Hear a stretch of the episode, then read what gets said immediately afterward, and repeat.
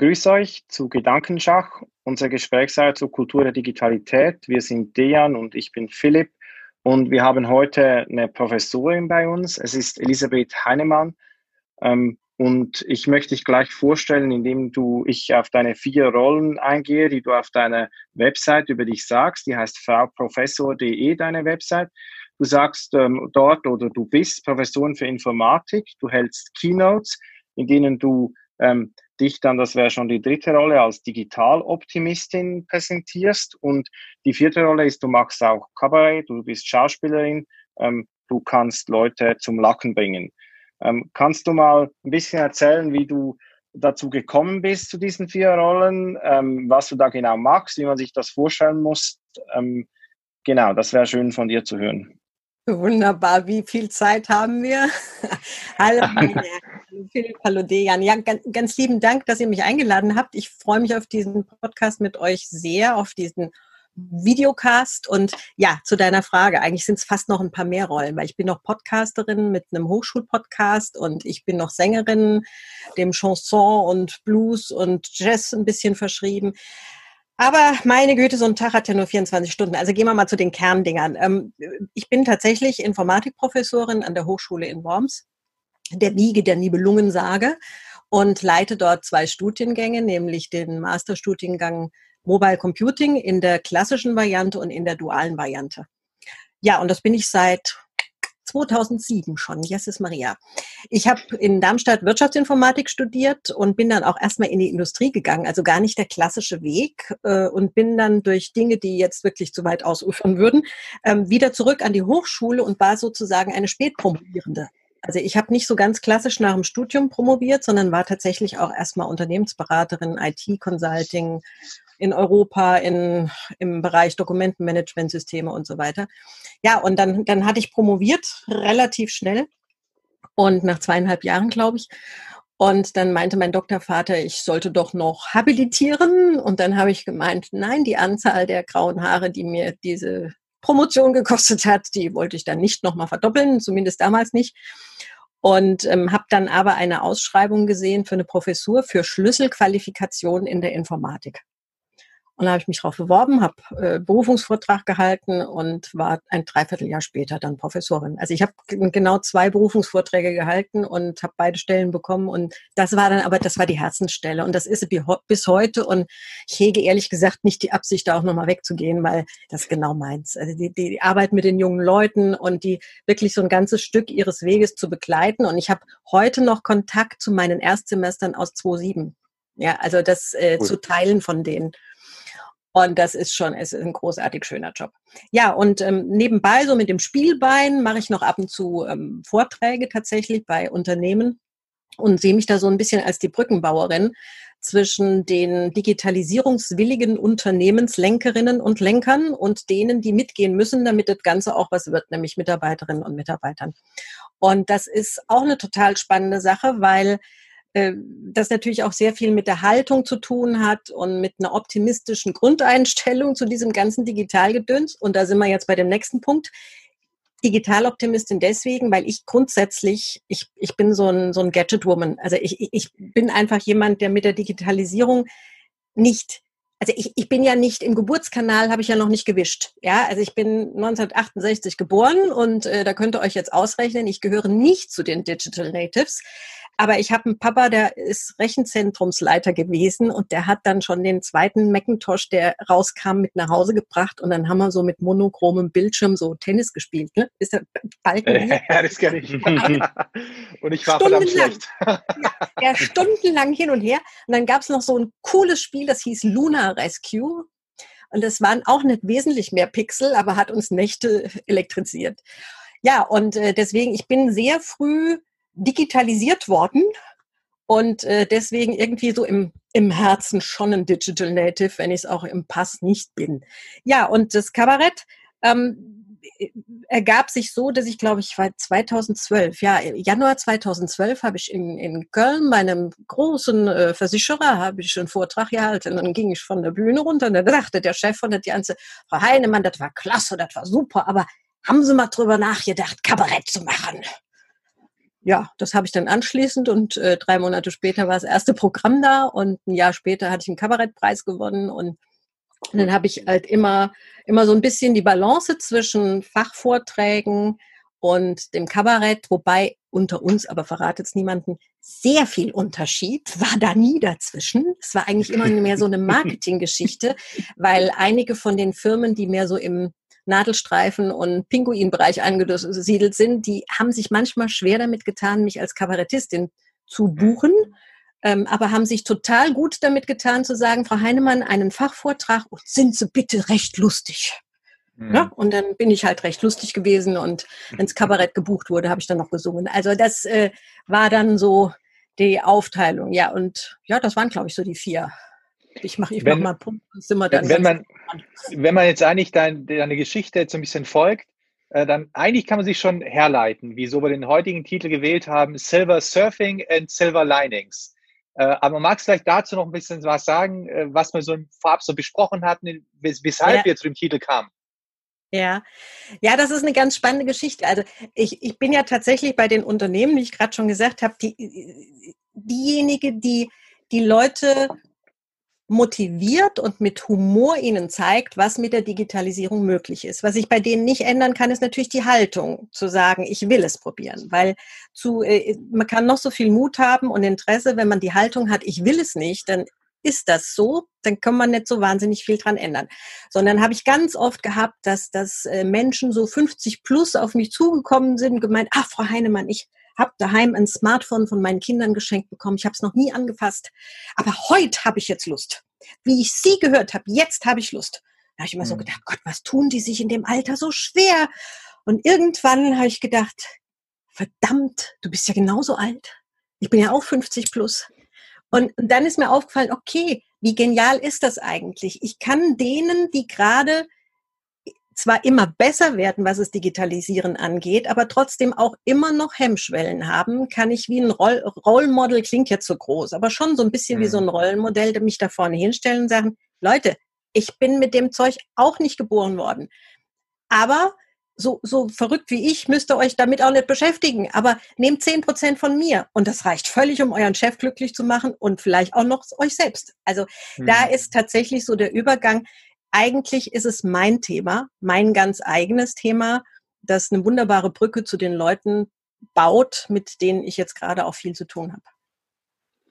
Jetzt ist es aber so, hm, dieser Wandel, dieser kulturelle Wandel, der stattfindet. Das heißt, mhm. In diese Kultur der Digitalität hinein der ist eine Herausforderung für alle Menschen. Wie würdest du, also, wie würdest du beschreiben, wie würdest du sagen, gehen die Menschen jetzt speziell, äh, die man jetzt vielleicht als lebenserfahrener beschreiben würde, mit diesen Herausforderungen um? Sind es, also, gehen die anders damit um? Würdest du sagen, da ist eine Unterscheidung schon da? Oder ist es tatsächlich dann völlig altersunabhängig? Ich habe keine Studie darüber gemacht. Mein Eindruck ist, dass es gar nicht so sehr, gar nicht so sehr eine Frage des Alters ist, Mhm. sondern es ist eine Frage der Haltung und es ist auch eine Frage sicherlich der Bildung und es ist drittens eine Frage der Persönlichkeit.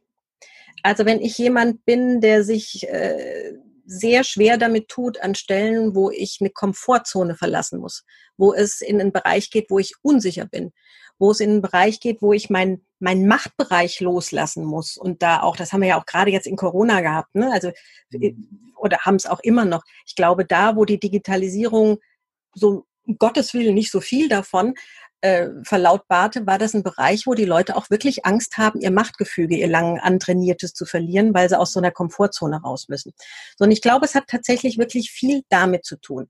Also die Älteren gehen vielleicht noch mal einen Ticken reflektierter mit der Sache um, weil sie natürlich auch schon wesentlich mehr erlebt haben und gucken können, was für Konsequenzen oder auch aus der Erfahrung heraus wissen, dass vieles im Leben Konsequenzen hat und dann vielleicht auch noch mal eine Ecke mehr überlegen, was hat denn das jetzt für eine Konsequenz? Aber auch selbst da möchte ich mir selber wieder widersprechen, weil ich kenne mhm. auch Mitte 60-Jährige, die völlig unverblümt an die Digitalisierung rangehen und einfach mal klicken. Och, da klicke ich jetzt mal. Was passiert denn da? Um mhm. Gottes Willen, Elisabeth, ich habe geklickt wie kann ich denn das jetzt wieder anders machen? Also ich glaube gar nicht, dass es so sehr eine Altersfrage ist, sondern tatsächlich mhm. mehr so eine Sache der Persönlichkeit und der Haltung zu dem Ganzen. Kann man da denn auch den Optimismus etwas weitergeben? Ich arbeite jetzt an der Uni und da gibt es viele Professoren, die natürlich so in diesem Alterssegment sind. Und jetzt in der Corona-Zeit konnte man sagen, die, die wirklich 10 Prozent, wie du gesagt hast, mal eine Vorlesung über Zoom machen oder eine Seminarsitzung da wirklich mit den Studierenden was gestalten, die, die steigen dann irgendwie darauf ein, aber da gibt es viele, die haben wirklich die Ängste, dass nämlich so war, wie du es beschrieben hast, dass sie sich gar nicht erst trauen, mal den Computer anzuwerfen und lieber mal einfach E-Mails verschicken oder, oder mhm. Aufträge geben. Und da denke ich, ist ganz viel Potenzial auch, auch verloren. Wenn man sich nur mal so ein bisschen trauen würde, dann würde von selbst ganz viel ausgelöst werden. Hast du da ja. so Empfehlungen, ja. wie man da auch ein bisschen Optimismus verbreiten kann, sei es ja. bei den Verwandten oder vielleicht auch am Arbeitsplatz bei den Menschen, die sich nicht trauen? Zeigen. Zeigen äh, oder andersrum. Lass mich, bevor ich dir die Antwort darauf gebe, weil ich finde, das ist ein wunderbares Stichwort mit, mit der Uni, was du gerade gesagt hast. Ich glaube, bei den Profs, die sich nicht so trauen, daran äh, wirklich die Dinge zu nutzen, die jetzt von heute auf morgen über Nacht da über uns gekommen sind, diese wirklich Ad-hoc-Digitalisierung, hat ganz viel damit zu tun, dass denen klar wird im Augenblick, dass sie an ihre didaktischen Konzepte ran müssen. Das heißt, das, was die über Jahre und teilweise ja Jahrzehnte sich als gemütliches Kissen, ich bin jetzt ein bisschen böse, so als gemütliches mhm. Kissen und Bett bereitet haben, das müssten Sie ja jetzt verlassen. Ja, ich, die Informatik hat dieses Problem naturgemäß nicht so sehr als Thema, weil erstens mal können wir mit den Sachen umgehen, aber wir lehren auch ein Thema, das sich ja permanent ändert. Glaubst ja nicht, dass meine Folien aus dem letzten Semester noch die sind, die ich dieses Semester geführt habe. Ich meine, zu 80, 90 Prozent vielleicht, aber es kommt immer drauf an, weil sich ja permanent auch die Thematik ändert. Wenn jetzt jemand Germanistik unterrichtet oder äh, Algebra, das sind Dinge, die ändern sich jetzt nur rudimentär. Ne? Also in Geisteswissenschaften der Blickwinkel, ganz sicher. Aber jetzt so was Feststehendes wie die Mathematik ändert sich ja nicht so wahnsinnig viel. Da kann ich im Grunde nur an der Didaktik, aber nicht an dem Inhalt arbeiten. Und ich glaube, es hat auch wirklich viel damit zu tun, mit der Erkenntnis, okay, ich muss jetzt aus meiner Komfortzone raus und ich muss an den Konzepten und an der Didaktik arbeiten, damit gute Lehre jetzt für das neue ja, für diese neue Phase der Lehre entstehen kann, wo wir die Digitalisierung mehr mit reinbringen. Weil sonst ist es ein betreutes Vorlesen über Online-Medien. Das mhm. brauchen wir nicht. So, aber jetzt zu deiner Frage mit dem mehr Optimismus. Ich glaube, du holst die Leute, die noch nicht so optimistisch da drin sind, an der Stelle ab, wo du ihnen Angebote in den Bereichen nimmst, die ihnen am Herzen liegen. Gib dir mal ein Beispiel.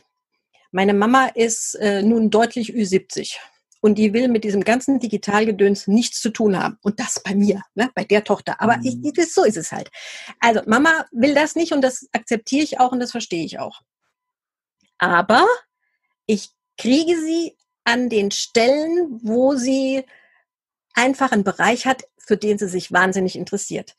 Auch hier ein kleines Beispiel. Wenn wir mal äh, Wochenends da so einen Ausflug gemacht haben und es war vor Corona-Zeit, dass der Herr Federer Tennis gespielt hat, dann ist meine Mutter die Erste, die noch während der Fahrt sagt, du hast doch dein Handy dabei, guck doch mal, wie das Spiel steht.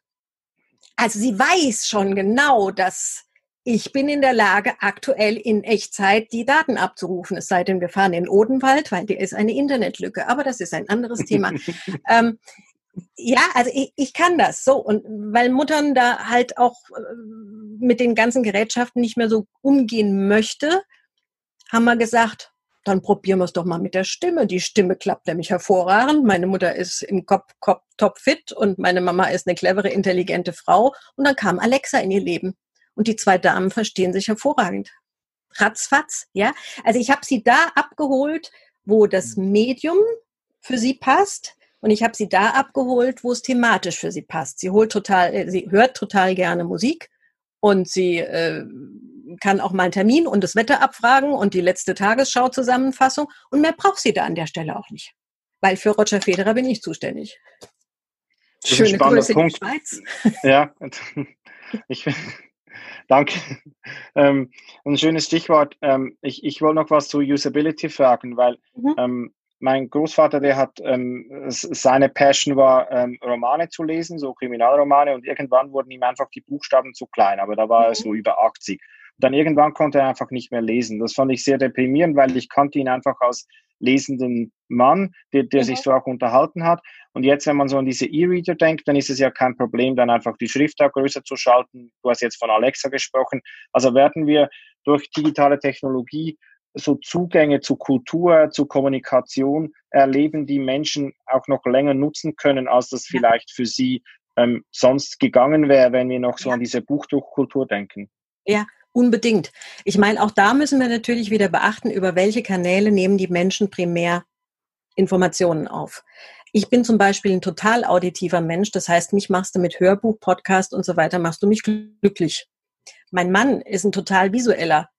Den Podcast und er, das wird in diesem Leben kein Freund mehr, ja, aber der liest, der liest dir solche Berge weg, ja.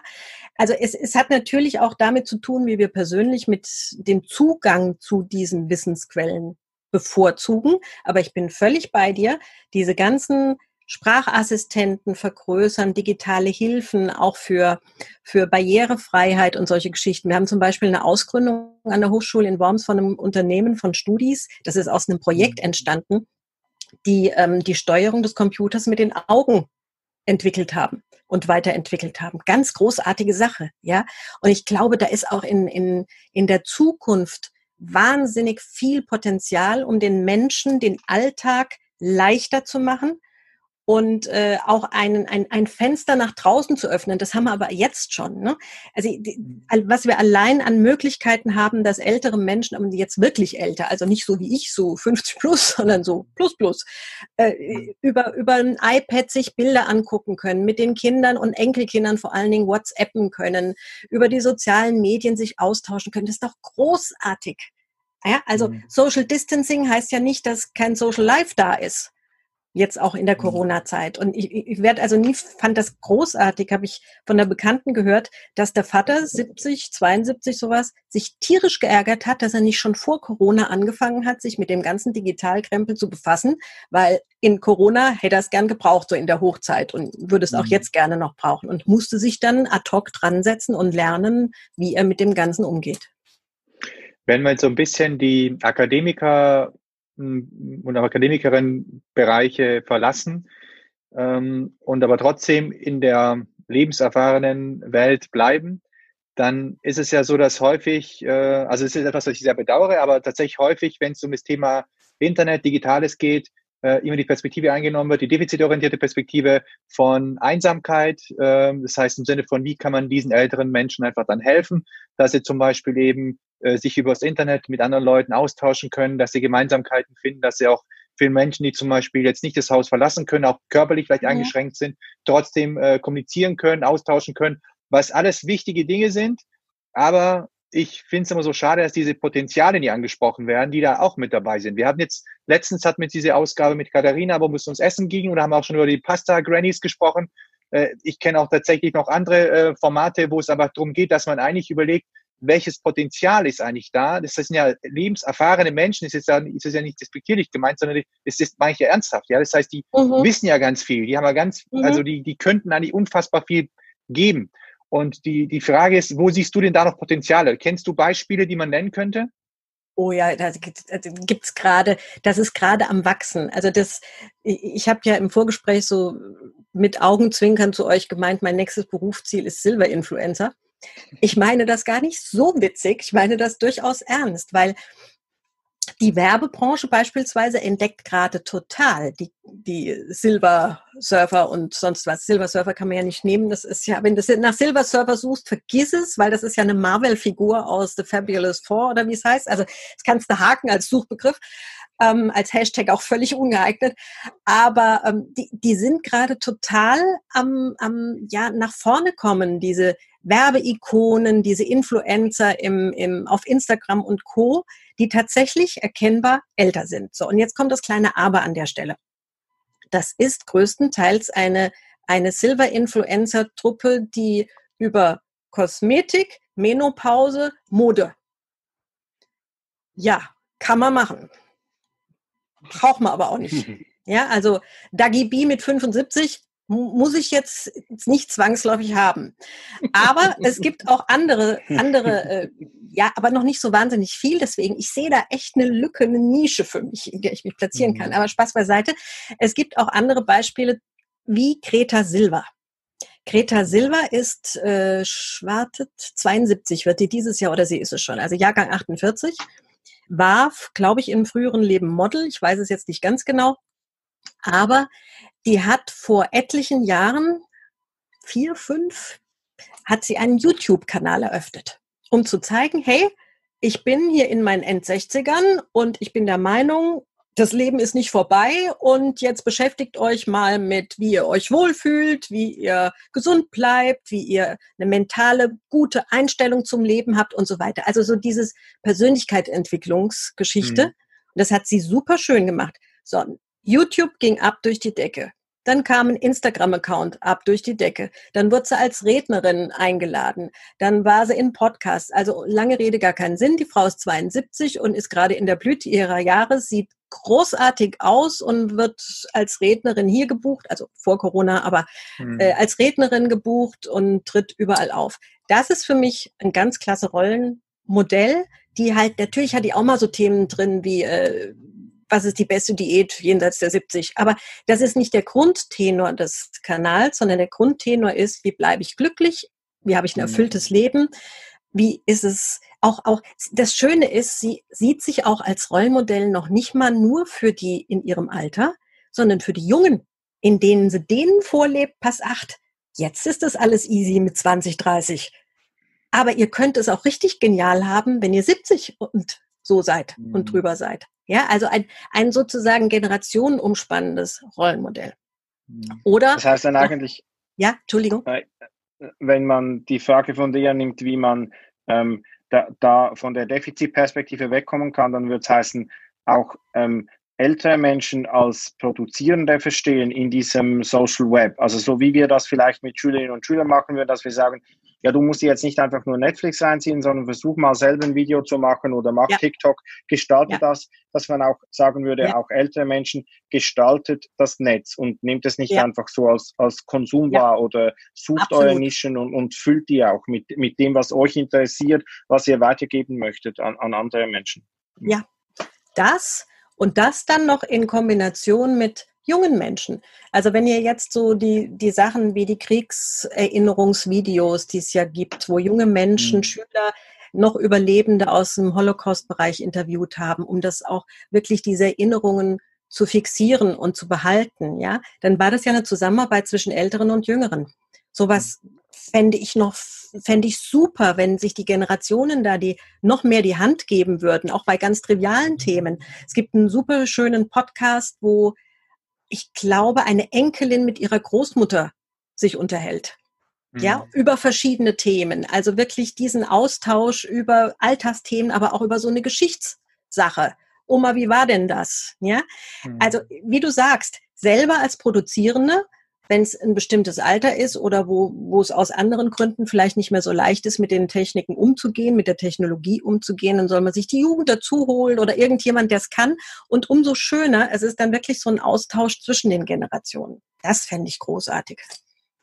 Ich habe dazu, habe ich äh, bei TikTok, glaube ich, so einen ähm, Kanal entdeckt gehabt, äh, wo auch ein, ein, junger Mann seine, mit, mit seiner Oma angefangen, Videos zu drehen, weil er gemeint hat, äh, die Kommunikation mit ihr war schwierig und haben sich aber vorgenommen, dass sie gemeinsam einfach irgendwelche Sachen probieren, das aufzeichnen und die lassen dann sowieso Ping-Pong-Bälle über zehn Töpfe irgendwo da in, in, reinfallen und dieses gemeinsam Beschäftigen mit solchen Herausforderungen hat sie unfassbar, also mal noch zusammengebracht. Und das ja. wird aber dokumentiert und nochmal im Netz geteilt. Das ja. fand ich auch eine wahnsinnig spannende Ebene eigentlich.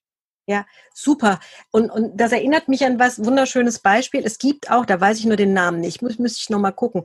Es gibt so eine Truppe von vier Senioren, die sind unter die Gamer gegangen, unterstützt von jungen Gamern und haben sich da auf YouTube eine Fangemeinde aufgebaut. Das, da glaubt ihr nicht. Ja, also das aber auch gar nicht im, wo du jetzt denken würdest, die, die lachen über die Älteren, wie die da mhm. heiß gamen. Nee, gar nicht. Also eine richtig wichtig auf der Respektebene, auf gleicher mhm. Ebene Anerkennung für die Spielleistung und cool finden und auch so denken, ach, das wäre jetzt aber auch schön, wenn meine Großmutter das machen würde, ja, oder mein Opa hier, cool. Mhm. Ja klar, Anderes, also da muss man auch sagen, die, die Menschen, die Games so als, als sie 18, 20 waren, da richtig ins Game gekommen sind, die sind jetzt auch schon Ü50. Also das ist Gamen, das, das äh, vergisst man ja immer, wie alt die Menschen eigentlich sind, die da wirklich auch die Games spielen, die Games kaufen. Also das wird, das wird ein absolut, absolutes Wachstumssegment sein, auch Games für Ü60, ähm, ja. das Ü70, das, das kommt ja. alles. Und, und da ähm, werden wir noch ganz andere Dinge erleben, dass auch die Spiele dann halt so gestaltet sind, dass man sie vielleicht von der Wahrnehmung her, also wenn wir nochmal auf Federer zurückkommen, sein Problem ist ja, dass er ähm, ein bisschen jünger ist als ich, aber in dem Alter verliert man halt die Reflexe und irgendwann geht's dann nicht mehr so gut wahrscheinlich, also dass man gar nicht mehr, deshalb machen ältere Menschen Ausdauersport und beim Gamen wird es wahrscheinlich auch so sein, dass man nicht mehr diese Ego-Shooter besonders gut spielen kann, aber trotzdem Spiele wahrscheinlich, äh, die es gibt, die auch ältere Menschen gut und, und mit, mit großem Erfolg dann auch spielen können. Strategische das, Spieler, sowas. Ja. ja. ja. Hm. Ähm, das, das, der ganze Gaming-Markt wird, glaube ich, die nächsten Jahre noch rasant äh, nach oben gehen. Ja, glaube ich auch. Ich habe einen Gedanken noch vorhin gehabt, als du meintest ähm, zu Beginn, dass die, dass das Alter gar nicht so eine Rolle spielt, dass die, dass eigentlich um die Haltung geht. Und also ich, ich, auf der einen Seite würde ich dir sofort zustimmen, weil ja, also auch Philipp und ich, ja wir beide auch in den Schulen immer wieder auch junge Menschen haben, die jetzt äh, als Referendarinnen und Referendare in die Schule kommen und zum Teil einfach eine Haltung haben, die vielleicht jetzt nicht dem Alter angepasst, also zum Alter passt, wo wir sagen würden, es passt nicht zum Alter. Also wo wir über, zumindest überrascht sind, dass sie diese Haltung einfach in die Schule bringen. Mhm. Und äh, andererseits ist es aber auch so, dass man natürlich weiß, dass, dass äh, diese Offenheit über ein Ding eben mit steigendem Alter einfach abnimmt. Das heißt, eigentlich ist ja schon so, dass man sagen kann, im Schnitt ist man in jungen Jahren einfach relativ offen und äh, flexibel und probiert auch gerne aus und ab einem gewissen Alter äh, entwickelt sich das in eine Richtung. Natürlich auch mit äh, den Errungenschaften, die du vorhin geschildert hast, dass man einfach Dinge in seinem Leben erreicht hat, über gewisse Erfahrungen, die man gesammelt hat und jetzt natürlich auch dann die, die, die Gefahr sieht, dass diese Sachen, die man jetzt ähm, erreicht hat, eventuell verlieren könnte durch diese Veränderung. Was ich mich jetzt immer frage, ist, inwiefern, also wir haben natürlich jetzt immer eine Gesellschaft, die immer älter wird. Ich frage mich jetzt immer, inwiefern das Ältersein sich mitwandelt und dementsprechend die Kultur der Digitalität damit mehr Rolle spielt. Also das heißt, ähm, ich könnte mir zum Beispiel vorstellen, dass Menschen sich, sich, sich neu erfinden, dass das zum Beispiel eine Kultur der Digitalität einfach leichter ist. Das heißt, dass ich in andere Rollen schlüpfen kann und einfach mal Sachen probieren kann und testen kann, was vielleicht zuvor nicht ganz so einfach war. Äh, da würde ich einfach gerne wissen, was, was, wie du das siehst, also wie du das einschätzt. Also kann, find, weiß verständlich überhaupt, ja, was ja, ich ja. gemeint habe. Ja, ja, ich, ich, bin, ich bin völlig bei dir. Ähm, ich glaube halt, weiß ich, so ganz schlicht und ergreifend und auch das aus eigener Erfahrung. Ich habe nicht mehr die Energie, wie ich sie mit 25 hatte. So dass ich bei manchen Dingen, also ich meine, ich kann die Welt immer noch natürlich raushupfen und einmal von rechts nach links drehen, aber ich bin dann abends auch K.O., als ich das mit 25 war. Ja, komparativ von K.O. auch schön. Ja, egal. Äh, also der, der Teil ist einfach, du sondierst, glaube ich, nach hinten raus auch immer weiter heraus oder suchst heraus, was ist dir wichtig und wo rein setzt du Energie. Du wirst da ökonomischer. Und ich glaube gar nicht, dass es unbedingt ein Desinteresse oder nicht verstehen ist, wenn man älter wird, sondern einfach ein, okay, was brauche ich, mit was will ich mich jetzt beschäftigen? Und wenn ich halt mehr ein, ein Mensch bin, der, der haptisch analog ist, im Miteinander, im Direkten mit den Menschen ist, dann, dann fällt Digitalisierung für mich halt nicht, nicht so ins, so schwer ins Gewicht. Aber ich bin trotzdem bei dir. Ich denke, die Mischung ist irgendwo dazwischen. So, und zu deiner Frage, wie, wie wird es aussehen? Das weiß ich nicht, weil ich, aus zwei Gründen weiß ich es nicht. Der Punkt ist, jetzt die, die digital fit sind, wenn die älter werden, dann haben die keine Probleme mit der Digitalisierung. Der Punkt ist nur, wissen wir, was es dann an Neuerungen und Innovationen hat, mit denen die dann wiederum Probleme haben. Weißt du, der Punkt ist, jede Generation hat ihre Herausforderungen gehabt, bei denen die Älteren dann an irgendwann mal an einem Punkt ankamen, wo sie vielleicht nicht mehr so gut mitgekommen sind.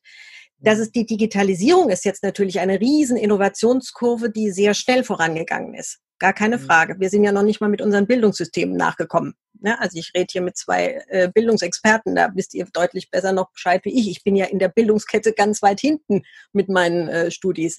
Aber ich glaube einfach, es wird daran liegen, was dann, wenn die, die jetzt noch nicht älter sind, wenn die älter sind, was die dann für Innovationen und Herausforderungen haben, mit denen sie klarkommen müssen. Und deswegen kann ich dir das nicht sagen. Vielleicht werden die auch an ihre Grenzen stoßen. Ich, ich mache es mal konkreter. Äh, mhm. Damit ist vielleicht auch verständlicher, was ich meine. Ähm, wir, wir haben jetzt zum Beispiel eine Debatte aktuell äh, über Kant. Ja? Mhm. Äh, Kant, alle, alle, alle Denkmäler müssen jetzt äh, niedergerissen werden, äh, Kant muss aus dem Kanon verbannt werden. Also in die Richtung wird gerade Debatte geführt. Ich sehe sie nicht so. Äh, nein. Oh. Ja, Kant ist jetzt weg. Da, wir dürfen eigentlich gar nicht mehr das Wort gar nicht mehr sagen, Dejan. Es ist, Kant ist vorbei. Ja. Ich kriege das mein Doktorvater nicht mit. äh, es, es, ist, es ist, das Ding ist einfach, äh, was ich bei der Debatte einfach schon sehe, ist, dass eben gerade jetzt Menschen, die jetzt vielleicht auch dann über über ihre Lebenserfahrung, auch ihre Lebensgeschichte jetzt eine gewisse in der Hierarchie nach oben gestiegen sind und jetzt eine gewisse Anerkennung äh, genießen und jetzt aber zum Teil irritiert sind, dass in dieser Kultur der Digitalität Menschen Dinge in Frage stellen und vor allem wer Dinge in Frage stellt. Das heißt, dass diese Hierarchien zum Beispiel im Netz nicht mehr so abbilden lassen. Also wenn dann mhm. jetzt ein Professor Doktor so und so bei Twitter was schreibt und andere jemand, jemand widerspricht, dann ist es für ihn eine Sache, die erstmal so nicht kennt und äh, vielleicht auch, vielleicht über, auch herausfordernd für ihn ist, was zuvor aber so nicht möglich war. Das heißt, davor war eigentlich war ganz klar, welches Szenario ich habe. Das heißt, ich bin in einer Hochschule, äh, da bin ich dementsprechend die Person, die einfach Bescheid weiß. Wir haben dann eine Hierarchie, die auch klar kommuniziert ist. Bei Twitter ist es aber nicht der Fall. Und das ist schon so, wo ich dann beobachte, auch in Diskussionen, dass diese, diese Konflikte einfach da sind. Und da, das ist eben so die Frage, die sich beschäftigt, inwiefern man an diesen Herausforderungen wachsen kann und inwiefern du da Entwicklungen beobachten kannst? Das ist nun wiederum eine Sache, wo ich wirklich glaube, die hat ziemlich viel mit dem Alter und mit der Sozialisierung zu tun. Da kann ich dir nämlich als Beispiel mich geben. Ich tue mir total schwer damit, dass mich jeder auf LinkedIn, also Facebook, Instagram jetzt mal was anderes, aber auf LinkedIn, wo ich tatsächlich als Professorin der Hochschule unterwegs bin und beruflich unterwegs bin, dann Mails kriege mit Hi Elisabeth, lass uns vernetzen. Äh, also ich bin überhaupt kein Mensch, der diesen Professorentitel vorne braucht. Null. Den hole ich auch immer nur raus, wenn mich einer ärgert. Dann hole ich ihn mit der Keule raus.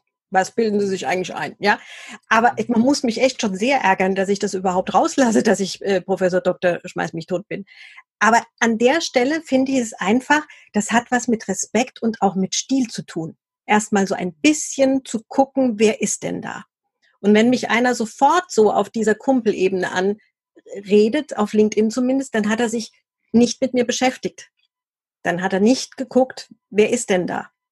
Ja, und es hat für mich einfach was mit Respekt und Wertschätzung zu tun.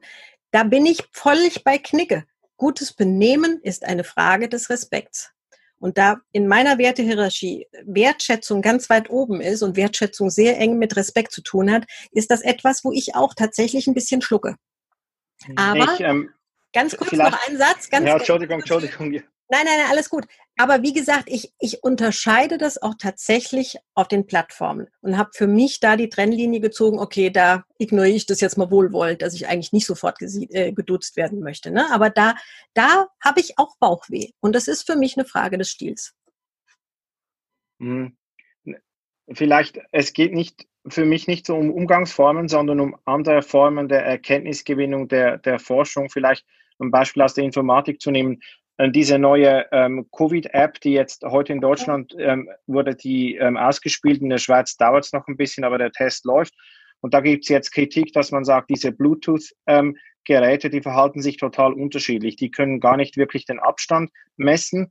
Und aus dem Schweizer Projekt, das eigentlich so ein bisschen weltweit führend ist oder, oder die, die behaupten das zumindest, die haben gesagt, nee, wir haben die Geräte neu kalibriert und das ist alles gar kein Problem, wir haben das alles getestet und eigentlich, dass diese Kritik, die, die ist gar nicht mehr gültig. Und dann haben die Kritiker jetzt heute auf Twitter gesagt, ja, dann zeigt mal eure Daten. Und dann haben die gesagt, nee, es ist so ein bisschen kompliziert, weil Forschungsprojekte, du musst dich erstmal anmelden. Dann haben die gesagt, die Daten zu exportieren, das geht schneller, als, als du einen Tweet schreiben kannst. Jetzt mach mal, zeig die Daten, sonst kannst du es vergessen. Also das, sonst glaube ich dir einfach nicht, was du sagst. Und da kommt so eine etablierte Forschungskultur. Man sagt, ja, wir haben Daten, dann machen wir ein Paper daraus, dann Peer Review und das mhm. dauert alles ähm, dreiviertel Jahre und da kommen so junge Informatiker oder, oder die sind teilweise auch vielleicht Biologen, aber halt studieren Bioinformatik oder sowas und die wissen einfach, wie man mit Daten im Netz, wie, wie man da umgeht und die wollen das einfach sehen und nachvollziehen können. Und da ähm, diese Generation in der Schweiz schon einige Projekte auch zu E-Voting und so weiter, die haben das einfach genau angeschaut und dann sofort abgeschossen, dass man sagen konnte, da war so eine ältere Management-Generation, die gesagt hat, irgendwelchen Bullshit erzählt hat und die haben einfach gemerkt, nee, es geht so nicht und haben durch ihre Vernetzung auch mit, das waren teilweise auch Expertinnen aus Korea, aus, aus Kanada dabei, die geholfen haben. Also die sind weltweit vernetzt und wissen, wie man E-Voting-System ähm, anschauen muss, um zu sehen, ob es funktioniert oder nicht. Und die wissen auch, ob so eine Bluetooth-Geschichte bei Covid, ob das funktioniert oder nicht. Und da kann niemand sagen, doch, wir haben es getestet. Also entweder kann man es beweisen oder nicht. Und da ist so ein bisschen für mich die Frage, ob diese, wie geht man dann damit um, wenn man merkt, die jungen Menschen, die machen die Dinge, die kommen einfach auf andere Art und Weise zu wissen, als wir Eltern es gemacht haben. Also Christiane mhm. Frohmann, die wir als ja. Gast hatten, hat gesagt, ein Philosophiestudium heute, das kannst du auf Twitter durchführen. Du musst nicht an die Uni gehen. Und wenn das natürlich jemand hört, der Professor, Doktor, was ist das, schieß mich tot, ähm, in Philosophie hat und denkt, äh, was die, die denken, die können das auf Twitter machen, was läuft denn da falsch, dass das dann so ganz neue Konflikte gibt, wo man denkt, irgendwie mein Lebensentwurf ist jetzt entwertet, weil die jungen Menschen das gar nicht mehr anerkennen oder andere Formen haben. Dejan, sage ich jetzt ungefähr das, was du gemeint hast, oder? Ja, ähm, ja dann entschuldige viel ich mich vielmals. Dann entschuldige ich mich vielmals fürs völlig nee, falsche Verstehen. Aber das wiederum ist doch großartig. Das ist doch großartig, dass junge Leute das nicht stehen lassen, was sie von oben gesagt bekommen, sondern dass sie diesen Faktencheck machen. Ich habe das auch in meinen Vorlesungen, dass ich da vorne was erzähle und irgendeiner hinten googelt, hat die Frau Heinemann recht und macht im Kleinen einen Faktencheck und serviert mir dann, Frau Heinemann, da haben Sie sich jetzt aber, das ist aber so und so. Und ich dann sage, echt? Tatsächlich, sowas kann mir auch mal passieren. Scheibenhonig. Mhm. Ja, aber das ist großartig, dass sie nicht, ich, ehrlich gesagt wünschte ich mir viel häufiger, dass junge Menschen nicht einfach nur schlucken was und konsumieren, was sie da gesagt bekommen, mhm. sondern viel öfter mal den Faktencheck machen und sagen, ist das wirklich so? Will ich bewiesen haben? So, das heißt, und jetzt haben wir eine ganz elegante Kurve gedreht zu vorhin. Das heißt für uns Lehrende, wir müssen die didaktischen Sachen überarbeiten. Wir müssen die Konzepte überarbeiten. Wir müssen viel mehr vom Wissenslieferanten zum Wissensmoderator werden. Wir müssen dafür sorgen, dass die Kinder, dass die Studis sich nicht irgendetwas aneignen und das ist Medienkompetenz, weil nicht alles, was im Netz steht, ist richtig und nicht alles, was im Netz steht, führt zu den folgerichtigen oder führt zu einem ähm, wie soll ich denn sagen, einem mündigen Denken, einem reflektierten Denken. Und da müssen wir moderierend wirken. Moderierend kann schwerer sein als Wissen servierend, muss ich euch nicht erzählen. Also da müssen wir tatsächlich an den didaktischen Wegen, wie wir Wissen vermitteln, arbeiten. Und das wird nicht von heute auf morgen gehen. Da müssen wir von die Komfortzone, die wir vorhin gesagt haben, nämlich tatsächlich verlassen und neue Wege gehen. Aber grundsätzlich ja. finde ich das hervorragend, dass die nicht alles mhm. einfach nur konsumieren und schlucken, ohne zu widersprechen. Aber glaubst du nicht, dass diese, diese Haltung, das ist ja auch, eine Haltung spielt ja sicher mit auch eine Rolle, dass diese Haltung auch so eine Generationenfrage ist, dass man einfach äh, gewisse Dinge einfach so gelernt hat und äh, das jetzt, also müssen jetzt das Sie nicht auspacken, aber zumindest hat man gewisse, äh, ja, du hast Knigge gesagt, ein Knigge gelernt und manche lernen den Knigge halt irgendwie anders oder haben es anders kennengelernt und dementsprechend können ja auch Missverständnisse entstehen. Das heißt, dass einfach Dinge ja gar nicht so gemeint sind. Also wenn jetzt jemand mich irgendwie anschreibt und äh, ich habe jetzt vor, vorgestern, glaube ich, jemand was kommentiert gehabt, wie bei meine FaceTime, bei, beim Facebook-Post äh, und ich habe den völlig missverstanden, weil er in seinen Kreisen das so kommentiert äh, und es als Witz gilt. Und ich habe es als Angriff äh, verstanden. Mhm. Äh, und das war, aber habe ich festgestellt, okay, das heißt, ähm, das ist wirklich eine Generationenfrage gewesen. Also wäre ich 10, 20 Jahre jünger, hätte ich den Witz verstanden, aber da ich einfach das nicht gecheckt habe, habe ich gemeint, der macht mich irgendwie, der möchte mich blöd von Säule anquatschen. Ja, und das ist, deswegen habe ich, habe ich mich auch so gefragt, inwiefern man vielleicht wieder, um diese Linings, Silver Linings auszupacken,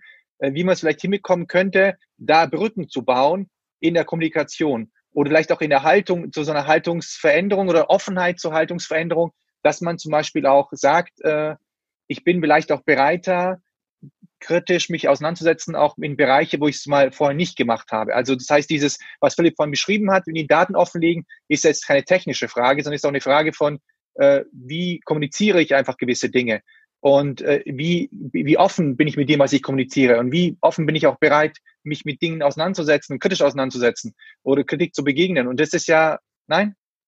Doch, doch, Entschuldigung. Ich zucke an der Stelle, ich will dich nicht unterbrechen. Mhm. Ich zucke aber, weil zu dieser Art von Kommunikation gehören immer zwei. Mhm. So. Und wenn ich als der, der etwas nicht glaubt, es auf die Weise, wie Philipp vorhin gesagt hat, und so läuft ja der Ton im Internet, muss man ja mal so sagen. Glauben wir nicht, zeig mal, mach mal, mhm. beweise es mir. Dann fühle ich mich als derjenige, der eigentlich die Expertise hat, qua seines Titels, qua vieler Jahre Erfahrung etc., erstmal ziemlich ans Bein getreten. Was traut denn der mhm. sich? Und wie vor allen Dingen, in welchem Ton traut er sich das? Mhm. So, hätte er mich vielleicht gefragt, pass acht, das sind Ergebnisse, die sind sehr wichtig. Wir haben da eine andere Einstellung dazu. Lass uns doch mal die Ergebnisse tauschen. Wir, du zeigst uns deine Daten, mhm. wir geben dir unseren Eindruck davon und gemeinsam kommen wir dann auf einen gemeinsamen Tenor. So, und jetzt sind wir wieder beim Respekt, wie ich nämlich in den Wald hineinschreie, so halt es heraus oder so ähnlich. Ja, ihr wisst, was ich mhm. meine. Mhm. Es, es ist manchmal, und das stelle ich auch fest, die, die, die deutlich jüngere Generation hat in ihrem Bestreben, dass alle gleich sind, manchmal einen Ton drauf, der auch mir Bauchschmerzen macht. Mhm. Ja, ähm, nochmal, ich will nicht als der Professor, die Professorin da hochgehoben werden, überhaupt nicht. Aber ich möchte auch nicht behandelt werden, wie wenn ich gerade aus der äh, Disco gefallen wäre. Mhm. Also ich glaube wirklich, es hat auch an der Stelle was mit Kommunikation zu tun. Und da hast du ein schönes Beispiel gebracht. In dem Augenblick, wo wir digital miteinander kommunizieren, ist natürlich das Potenzial für Missverständnisse umso besser. Dann kommen noch Sprachprobleme dazu. Und damit meine ich mhm. nicht Sprachprobleme auf, innerhalb der deutschen Sprache, sondern kulturelle. Man, ja, ganz genau. Mhm. Kulturelle, aber auch die Jugendsprache. Oder mhm. ich verwende, ich habe, um euch mal ein Beispiel zu nehmen, ich habe letzthin mit, äh, mit, mit einem Assistenten so, so, so ein quasi so ein Ping-Pong, da ging es um Folien. Folien erstellen für eine Vorlesung. Mhm. Und an irgendeiner Stelle habe ich dann gesagt, du pass mal acht, also jetzt habe ich dir 20 Mal zu der Folie Feedback gegeben, ich habe jetzt keine Zeit mehr für dieses Ping-Pong. Die Beleidigung, also das Beleidigtsein habe ich durch den, durch den Monitor gespürt. Es war auch Zoom-Meeting und habe als gedacht, warum ist denn da jetzt, was ist denn da jetzt gerade passiert? Ich habe doch nur gesagt, ich habe für dieses Ping-Pong keine Zeit. Hm. Ja, die Person hat das Wort Ping-Pong nicht gekannt und hatte im Kopf oh. verstanden, Pillepalle. Ping-Pong ah, okay. und Pillepalle verwechselt. So, und hat dann gedacht, ich würde ihre Arbeit, seine Arbeit niedermachen, minderwertig hm. einschätzen. Boah, das hat mich zehn Minuten gekostet, das zu kapieren und dann weitere zehn Minuten es der Person zu erklären, was da passiert ist. Ja, also Sprache und miteinander reden und Kommunikation ist nun mal nichts Triviales. Das ist schon mhm. nicht trivial, wenn wir uns vis-à-vis -vis stehen oder sitzen und uns sehen mit Mimik mhm. und Gestik. Ohne das ist es noch schwerer. Also es, ich bin wieder, sorry Philipp, ich bin wieder bei dem Respekt und der Wertschätzung und zwar auch in der Kommunikation und im Umgang. Mhm. Und ich muss trotzdem noch wertschätzen, dass da jemand ist, der sich Arbeit gemacht hat, der Zeit investiert hat, der Arbeitsergebnisse hat und kann nicht so, so, jetzt mach mal hier, zeig mir mal, komm, Allah, hopp, mhm. beweis mir mal.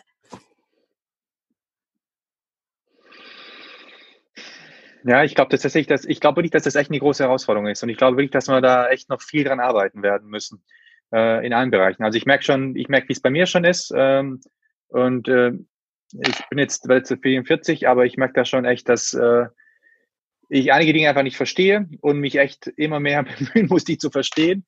Äh, und ich glaube, dass dieses äh, Wohlwollende, die wohlwollende Grundhaltung, davon auszugehen, dass der, der was sagt, äh, erstmal nichts Böses möchte, es eigentlich erstmal gut meint, dass die, also ich habe das Gefühl, dass die mir erstmal weiterhilft. Ja, ähm, auch, auch wenn natürlich auch. Äh, hinten raus nicht an sich rausstellt, dass nicht jeder es wohlwollend gemeint hat. Aber ja. zumindest Aber ich Dejan, das häufiger hilft. Ja, das ist eine Wunde. Ich danke dir dafür, weil das ist etwas, was ich in vielen Jahren, ich habe so ein paar kommunikationspsychologische Ausbildungen und, und bin auch Coach ausgebildeter. Und eine zentrale Geschichte klappt immer, immer. Erstmal wertschätzen, was da ist und dann darauf zu sprechen kommen, was fehlt oder was im Argen ist. Danke für die Ergebnisse, die ihr geliefert habt. Super, bringen uns weiter. So, und jetzt lasst uns die mal quer checken mit dem und mit der Meinung und mit den Datenergebnissen. Und schon ist der Ton ein ganz anderer. Erstmal mhm. wertschätzen, was da ist. Weil egal, wie ich das finde, was der Mensch gemacht hat, er schenkt mir und der Sache gerade Zeit oder er hat mir und der Sache Zeit geschenkt. Und dann kann ich auf das zu sprechen kommen. Und im Übrigen, was hältst du davon, Ben? Mhm. Ja, ich, äh, ich glaube, also, Entschuldigung, Philipp. Ich, ich äh, gebe dir auch da in allen Punkten recht. Ich denke auch, dass der Respekt wichtig ist, dass es auch von beiden Seiten her kommt, dass man wenn, wenn man, wenn es Unterschiede gibt, dass man zuerst mal ähm, abchecken sollte, wie möchte die andere Person behandelt werden, was ist eine angemessene Kommunikation, das ist ganz sicher die Grundlage. Aber auch wenn das jetzt gegeben ist, gibt es halt manchmal unterschiedliche Formen, wie man mit, ähm, mit, ich weiß nicht, Wissensprozessen umgeht. Also so, dass ähm, ich halt nicht möchte ein Word-Dokument per E-Mail hin und her schicken. Und das mache ich einfach nicht, auch wenn ich das ganz nett kommuniziere das möchte ich mit niemandem machen, auch wenn die Person Professorin oder Professor ist und das immer so gemacht hat, weil ich finde, das bringt nicht. Und ähm, dann habe ich andere Verfahren, wie ich mit kollaborativen Dokumenten arbeite. Und da gibt es dann immer noch Differenzen, dass jemand sagt, das habe ich jetzt aber noch nie gemacht und ich sage, aber ich es nur noch so und irgendwie müssen wir uns da einig, einig werden, wie wir vorgehen auch wenn wir ganz nett sind miteinander. Und das ist natürlich für die eine Person irgendwie das Gefühl, habe ich es jetzt immer falsch gemacht, aber ich meine gar nicht falsch, sondern ich meine einfach, ich bin in einer anderen Kultur drin. Und das, denke ich, ist so ein bisschen die Herausforderung, die, es auch noch gibt. Dass es ganz klar muss man sich psychologisch so annähern, dass es niemand verletzt wird, niemand vor den Kopf gestoßen wird. Das ist völlig klar. Das ist, das finde ich auch wichtig, das zu betonen. Aber dann gibt es noch mehr dahinter, dass man auch, auch wahrnehmen muss, vielleicht jüngere Menschen machen es anders oder ältere Menschen haben andere Zugänge und jetzt müssen wir einen Weg finden, wie wir das auch überbrücken können. Das, das denke ich, wird so ein bisschen die Herausforderung sein. Ja, jetzt, wenn ich da, auf die Uhr. Äh, ja, ganz, klar. ganz kurz noch einen dazu. Ja, aber dann, dann, dann, dann, weißt du, wenn die Leute es nicht wollen, wenn die Leute sich mit diesen neuen Technologien nicht beschäftigen wollen, dann hast du keine Chance. Und wenn sie grundsätzlich bereit sind, neue Wege, dann, hey, ich nehme jetzt mal eine Stunde, ich zeig dir mal, wie das mit dem äh, Dog-Sharing geht. Ja, beispielsweise dann, dann zeige es, dann biete es an. Und letzter Satz zu dem Thema. Wir haben das in nicht digitalen Zeiten schon ganz genauso gehabt. Als ich in ja. den 80ern und 90ern in Großprojekten mit Amerikanern war, mit US-Firmen war, gab es auch diametrale Unterschiede in den Arbeitsweisen und in den Verfahrensweisen. Und da wollte A nicht machen, was B gemacht hat und C fand doof, was D gemacht hat. Das haben wir in den analogen Zeiten in methodischer und prozessualer Sache auch schon immer gehabt. Das ist nichts, was die Digitalisierung uns neu gebracht hat. Nur jetzt geht's halt alles schneller und automatisierter. Also ich finde, wir müssen, glaube ich, mal eine Sonderfolge machen zur, zur, äh, zum Umgang miteinander, weil ich glaube tatsächlich, dass es gar nicht so ein Punkt ist, den man so nebenher erwähnen äh, kann. Den müssen wir tatsächlich mal vertiefen, weil äh, dieses mit dem Respekt, ich, ich möchte nur eine Beobachtung am Ende noch mal mitgeben. Es ist ja schon so, dass die Kultur der Digitalität auch einen gewissen, auch nicht so ein Knigge hat, aber zumindest so eine Stilform hat, die es einfach da gibt. Und diese Stilform gehören zum Beispiel auch dazu, diese Pranks oder dieses Dissen oder Leute vorführen. Und manchmal äh, ist es eben, das ist eine Kultur, die in der in allen älteren Generationen noch nicht so vorkommt. Und wo ich sagen würde, dieses Disney man vorführen, wäre jetzt bei jüngeren Menschen, würde es nie, als nicht so hart oder als Angriff äh, verstanden werden, weil es einfach da dazugehört. Und bei älteren Menschen würde es einfach dementsprechend als sehr hart äh, verstanden mhm. werden. Also genauso auch wie, wenn ich jetzt zum Beispiel sage, wenn ich Schimpfwörter benutze, dann wird natürlich jetzt in meiner Generation, also meine Kolleginnen würden wahrscheinlich dann, dann sagen, das kann man so nicht sagen, das ist ziemlich hart. Äh, und aber wenn junge Menschen dieses Wort einfach permanent in ihrer Sprache benutzen, da ist diese, diese Wirkung ist eine völlig andere. Und ich glaube auch, dass dieses, äh, wie ich mit anderen Leuten kommuniziere, dass da auch wiederum Sachen, also Mechanismen da sind in der Kultur der Digitalität, die, glaube ich, tatsächlich von Generationen, die jetzt nicht so drin sind, missverstanden werden können. Aber ich glaube, das ist tatsächlich nochmal ein Thema, was man separat aufgreifen müsste. Ja, macht das. Ja, ist ein sehr, sehr wichtiges Thema, absolut. Weil es prägt auch das Miteinander in unserer Gesellschaft. Philipp, du warst der Zeitwächter, ne? Ja, genau. Ich wollte sagen, am Schluss möchten wir gerne auch für Menschen, die sich noch intensiver mit dem Thema auseinandersetzen möchten, ähm, vielleicht noch ein paar Tipps oder Hinweise sammeln. Du hast jetzt schon ein paar YouTube-Kanäle auch erwähnt, die schreiben wir dann alle da unten hin, wenn wir die finden, wo man sich ähm, auch noch informieren kann. Deine Kanäle stehen dann da, dass du, du hast ähm, auf Instagram bist du besonders aktiv. Ähm, Gibt es noch andere Personen, wenn, wenn, du, wenn man sagt, ja, das interessiert mich, wie ist das, was gibt es für interessante Personen vielleicht aus dem Ü50? Silver, wie, wie heißt das? Silverfluencer? Ähm, Silver, Silver Influencer. Silver Influencer. Ähm, wer, wer gehört da noch dazu? Gibt es da noch ein paar vielleicht Lektürhinweise, Kanäle, die, man sich anschauen sollte? Die, ähm, hast du da noch Tipps? Ja, also ich, ich, ich schreibe euch einfach noch ein paar Tipps für die Shownotes und für, für unter YouTube reinzuschreiben. An einer sei noch an der Stelle erwähnt, der jetzt äh, einfach ein geniales Rollenmodell ist für Lebendigkeit. Ähm, er ist 75 und das ist Günther Krappenhöft. Den habt ihr vielleicht schon mal gehört. Das ist ein Berliner, ein, ein Herr mit wahnsinnigem Stil, eine richtige Fashion-Ikone, aber dafür ist er gar nicht bekannt, sondern er ist ein, ein, ein Disco-Gänger vor dem Herrn.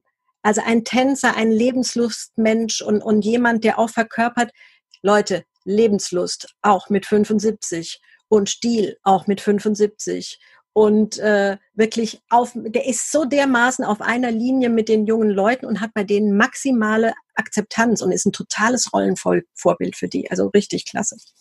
Cool. Super.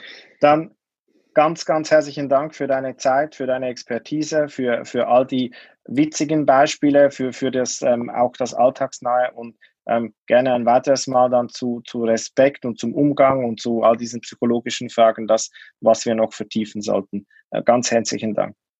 Ich danke euch. Vielen lieben Dank. Ich schließe mich an. Vielen Dank. Einen schönen Abend noch. Tschüss. Tschüss.